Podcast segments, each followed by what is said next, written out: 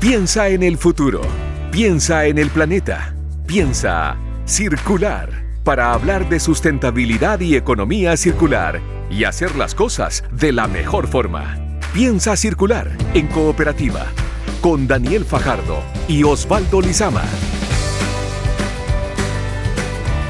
Muy buenos días, ¿cómo están? Sean todas y todos bienvenidos a este nuevo capítulo de Piensa Circular este sábado 9 de abril. Eh, seguimos avanzando nosotros a la espera de lo que va a ser la próxima semana, esta celebración de Pascua, a esperar al conejito, los niños y las niñas. Eh, mientras nosotros, obviamente, seguimos cada fin de semana acá en Cooperativa hablando de temas de sustentabilidad y economía circular con uno de los que más sabe en nuestro país, ¿ah? nuestro compañero Daniel Fajardo. ¿Cómo estás, Daniel? Bien, bien, bien, Osvaldo. ¿Y tú?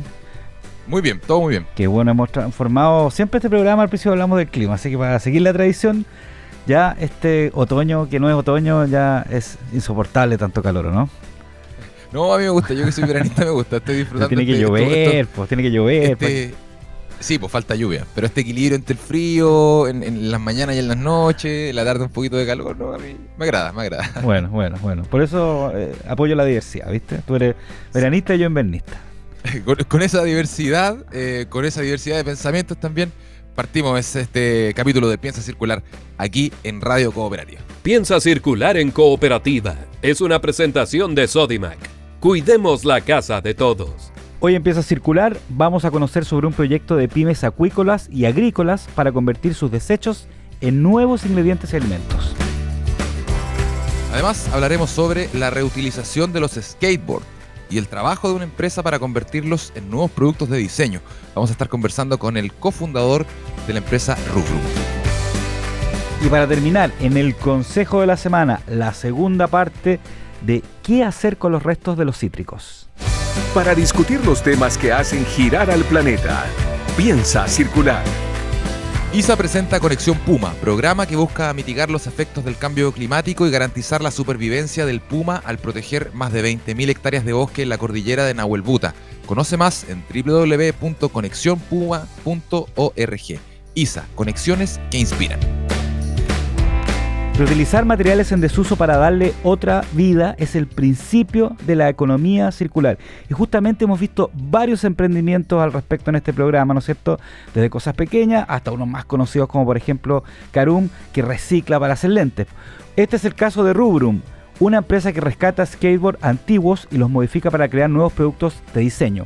Una iniciativa que llena de sustentabilidad a la comunidad que practica esta actividad para conversar más sobre este tema, estamos en contacto con Juan Carlos Barrera, cofundador de Rubrum y fundador de Salva Skateboards. Bienvenido, Juan Carlos, ¿cómo estás?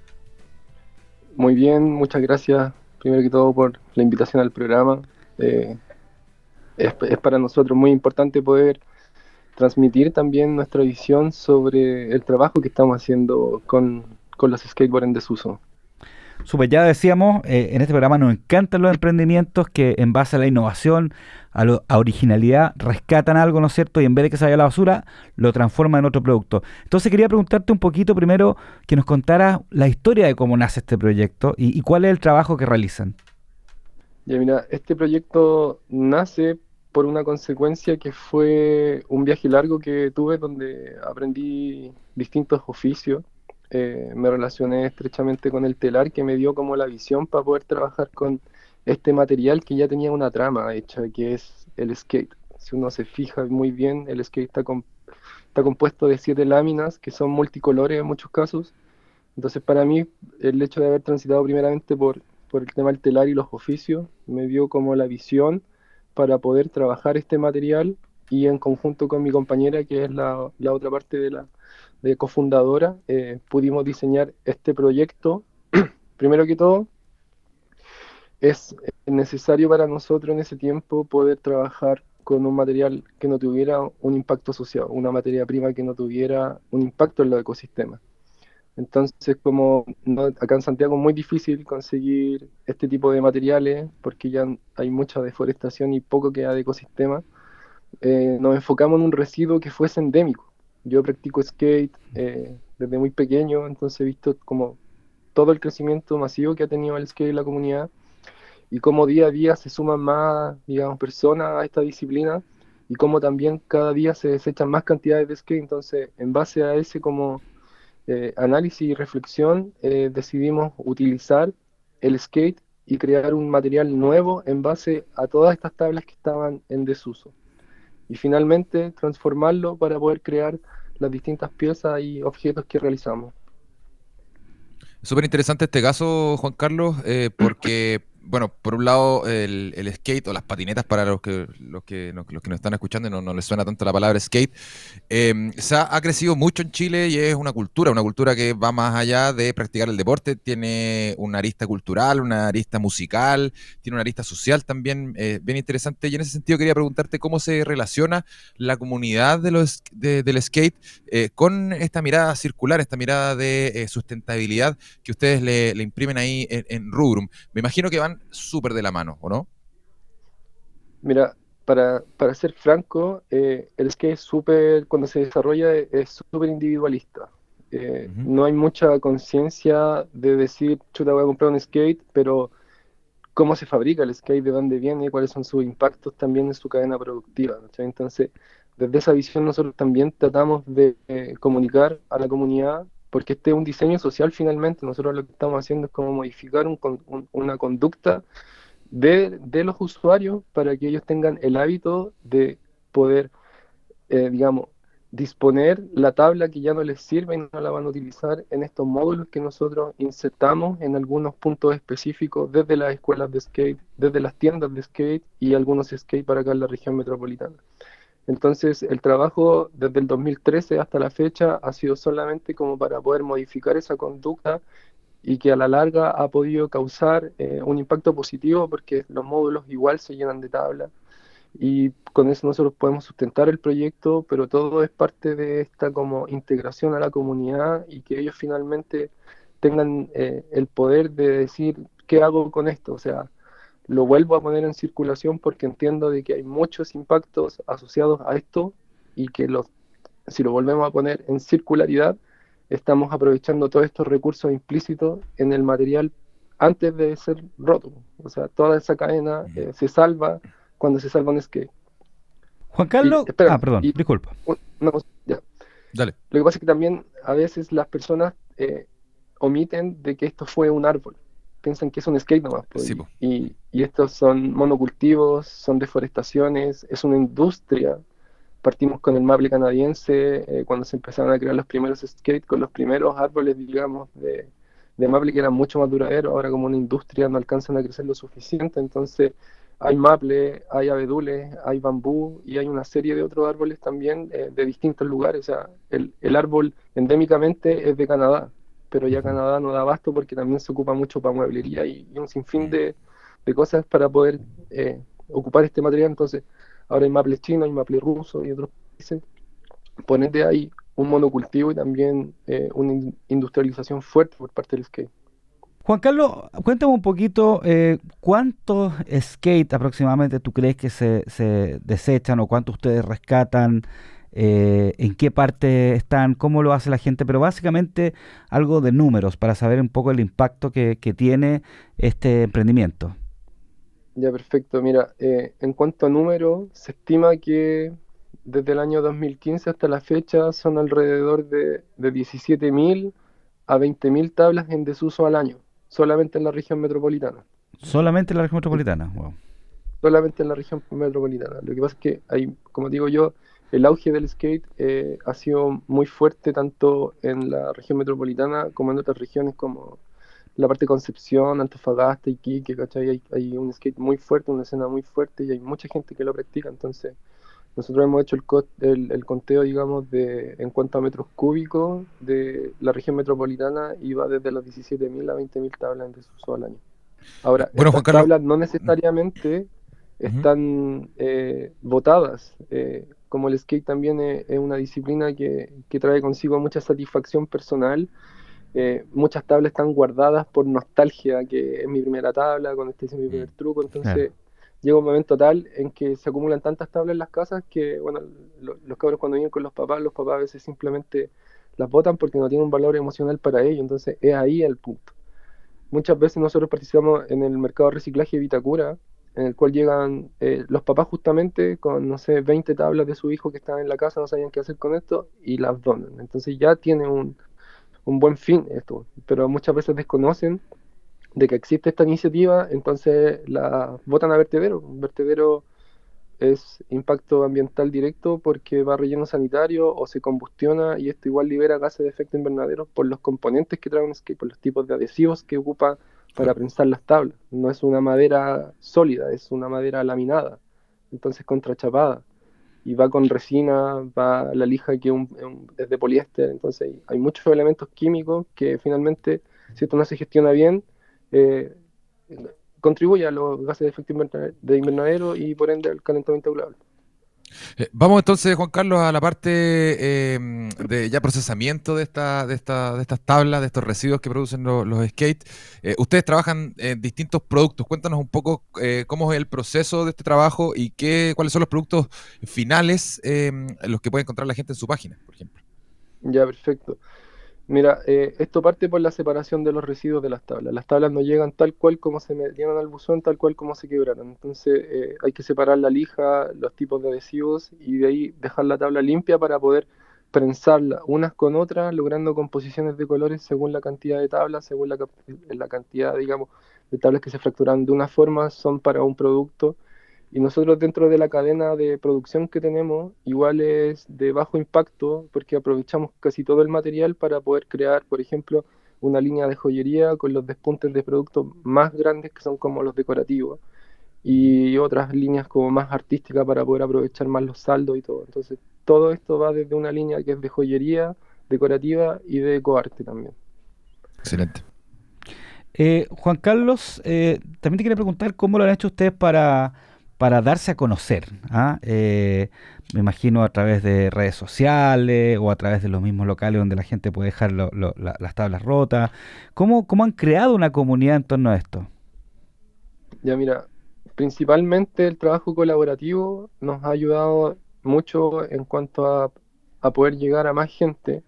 Esto va desde eh, las escuelas de skate, desde las tiendas con los módulos de acopio y los skateparks. Nosotros también tenemos como una forma muy itinerante de movernos dentro de Santiago entre ferias de diseño o encuentros que tienen que ver con temas de sustentabilidad o redes como en la que estamos ahora participando con la eh, Fundación Basura Cero.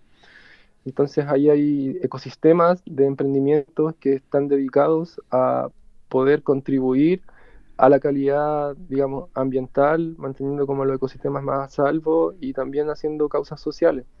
Entonces, como que eso ha nutrido mucho el proyecto y se ha difundido bastante.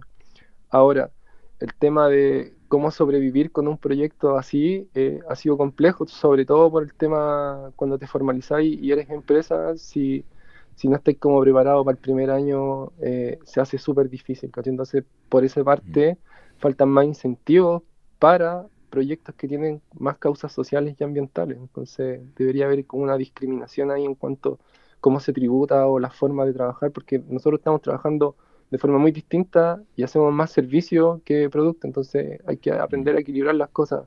También estamos con, un poco desfasados ahí con eso. Ese, ese, tema es súper importante, Juan Carlos, porque eh, muchos de nuestros auditores eh, están pensando o han iniciado recientemente eh, distintos tipos de emprendimientos sustentables y tu historia, su historia en Rubrum es, muy, entretenida. Em, tú no tenías que ver con... Em, o, no conocías completamente cómo se trabajaban estos materiales, cómo se reciclaban estos materiales que vienen en las tablas. Cuéntanos un poco cómo fue tu formación para llegar a, a lo que hoy es Rubrum. Ya, yo de profesión soy ingeniero en sonido, solo que me, me aburrí un poco estar enchufado y, quise viajar y aprender oficios, esa fue mi idea. Luego que aprendí como distintos oficios, eh, me vinculé, como le había dicho, con el tema del telar y ahí tuve como mi primera como transición a la madera. Y después cuando llegué acá a Santiago, eh, de lleno me puse a trabajar con, con el skate de una forma súper autodidacta, muy intuitiva pero ya con todo este aprendizaje que aprendí desde las comunidades indígenas en las cuales aprendí estos oficios y cómo ellos respetaban sus ecosistemas para poder tener siempre sus materias primas. Entonces desde ahí aprendí como conceptos básicos de lo que era la sustentabilidad, pero en esos tiempos no se hablaba de sustentabilidad. Entonces yo quise aplicar como esos mismos conceptos al proyecto sin tener que consumir eh, lo que ya está listo, por lo que ya viene con un impacto asociado. O sea, desde de partida, eh, no sé, un diluyente, por ejemplo, o, un adhesivo, eh, para no tener que, no sé, eh, sustentar como todos estos impactos, decidí como hacerlo como se hacía antiguamente, o sea, por medio de la observación, por medio de la exploración y experimentación, llegar como a, lo que yo quería, pues, como, como, como nosotros queríamos hacer las cosas, no, no lo fácil, digámoslo así lo que está ahí colgado con una etiqueta y, desconocemos cómo llegó ahí. Mm. Juan Carlos, ¿qué se viene para 2022? ¿Cuáles son los desafíos de este año y más a futuro eh, en el caso de Rubrum? Y, de Salva Skateboard también, que imagino que están súper asociados. ¿Qué, ¿Qué, es lo que viene? Ya mira, Salva Skateboard es como el primer paso, que son estos módulos de acopio que se instalan y es el trabajo colaborativo eh, con la comunidad. Eh, nuestra idea es poder ampliar más puntos de acopio para que la gente pueda gestionar de forma correcta y expedita el residuo del skate. También estamos contentos porque este año estamos reproduciendo plantas nativas para reforestación de ecosistemas con vivero regeneración en la región del Maule para implementarlo en diferentes regiones donde se necesiten. Entonces estamos hablando de que el skate que tiene un impacto tan alto en los ecosistemas está tratando por medio de nosotros y vivir regeneración eh, poder regenerar los ecosistemas y donde se necesite más árboles. Entonces también estamos contentos de poder crear como este tipo de, alianzas. También Juan queremos Carlos, trabajar... Sí. Perdón. Dale, dale, dale. Queremos trabajar también con algunos talleres de las cárceles, si hay, alguien que esté escuchándonos eh, y nos puede echar una manito con eso nos interesaría mucho poder trabajar también con, los talleres de las cárceles en nuestros procesos de taller, ya que es súper necesario también poder eh, generar impacto social eh, desde esa mirada. Juan Carlos Barrera, cofundador de Rubrum y fundador de Salva Skateboards, eh, con estas iniciativas de reciclar eh, patinetas eh, y generar distintos productos decorativos, joyería también y productos artísticos. Muy, muy interesante sí, muy bueno. este proyecto autodidacta. Juan Carlos, te queremos agradecer muchísimo tu tiempo y habernos contado tu historia acá en Piensa Circular. te mandamos un gran abrazo y que tengas un gran fin de semana. Muchas gracias, muchas gracias a ustedes por la oportunidad y también dar un pequeño como, no sé, no sé cómo expresarlo, pero por ejemplo, todo este proyecto ha sido a pura autogestión, entonces a quien le haga sentido eh, podemos contactarnos para hacer donaciones o cosas para poder mantener vivos los módulos de acopio y, el proyecto en sí. Cuesta cuando uno, lo hace desde la autogestión. Exactamente, si alguien, algún auditor eh, le, le, quedaron dudas sobre este proyecto, no duden en contactarnos eh, acá en Cooperativa. Podemos... También. Rubrum.cl y las redes sociales que están ahí, eh, Rubrum en Instagram, Facebook. Excelente. Gracias, Juan Carlos. Y, eh, eh, muchas gracias. Muchas gracias. Un abrazo. Gracias, gracias. Chao, chao. Igual, chao, chao. Una economía que le devuelve el valor a los productos. Piensa circular en cooperativa. Generar un impacto positivo en nuestra casa, barrio, ciudad y planeta es tarea de todos. Por eso en Soymac te invitan a que juntos cuidemos la casa de todos encuentra más de 4.000 productos y servicios sustentables comprometidos con el medio ambiente y comunidad. Sodimac, cuidemos la casa de todos. Y te contamos ahora sobre un grupo de pymes acuícolas y agrícolas de la región de Coquimbo que lanzaron un programa para convertir sus residuos en nuevos alimentos e ingredientes. El detalle está en la siguiente nota del periodista Mariano Reyes. Tinta de calamar para teñir tallarines, vísceras de mariscos convertidas en alimentos para animales o transformar la cáscara del chañar en harina de repostería. Parte de los proyectos que buscan 35 empresarios y empresarias junto a emprendedores de las tres provincias de la región de Coquimbo. Son pymes acuícolas y de la agricultura que pudieron compartir sus experiencias en la gestión de sus residuos y se unieron al programa de difusión tecnológica regional para revalorización y circularidad en distintos eslabones de la cadena productiva de la industria alimentaria en la región de Coquimbo, ejecutado por el Centro Tecnológico para la Innovación Alimentaria y financiado por el Gobierno Regional de Coquimbo a través de la Corfo. Buscan darle valor agregado a los productos confeccionados mediante sus propios residuos. Entre las empresas que participarán en el programa hay quienes cultivan o usan como materia prima lechugas, hortalizas, papayas, almendras, nueces e higos. En el ámbito hay quienes trabajan con pescado, jibia, calamar, ostiones, machas y algas. El programa además considera talleres, charlas, actividades prácticas y asesoría especializada para las 35 empresas seleccionadas. Así podrán hacer sinergia en base a sus experiencias y desafíos.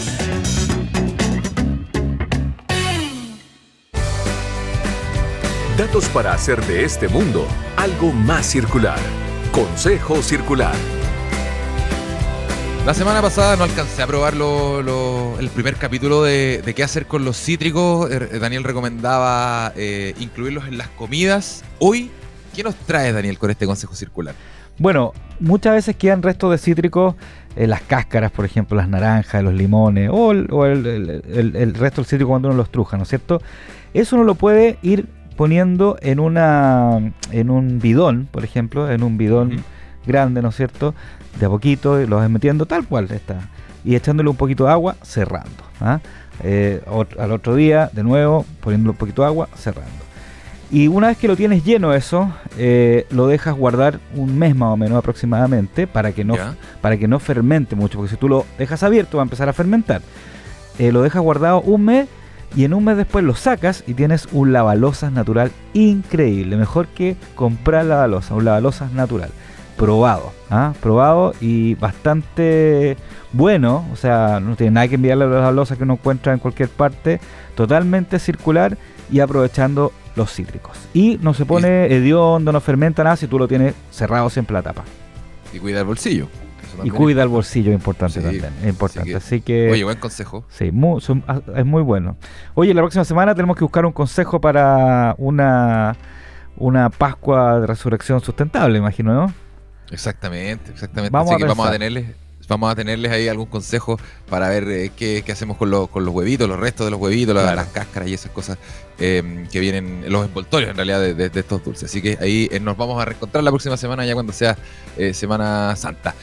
gracias a Mario Díaz y a Luis Devia que estuvieron en la puesta al aire de este programa. Gracias a Mariano Reyes también que estuvo en la producción. Por esto ya cerramos este episodio de Piensa Circular en Cooperativa. Muchas gracias a ustedes quienes nos escuchan cada sábado. No olviden que nos pueden encontrar en nuestro canal de Spotify, en cooperativa.cl y eh, más noticias, reportajes, entrevistas relacionadas en piensacircular.com. Eh, nos reencontramos la próxima semana, Daniel. que tengas una gran semana. Igual. Chao, chao. Chao. Fueron los temas de sustentabilidad y economía circular que hacen girar el planeta. Piensa circular. Fue una presentación de Sodimac. Cuidemos la casa de todos.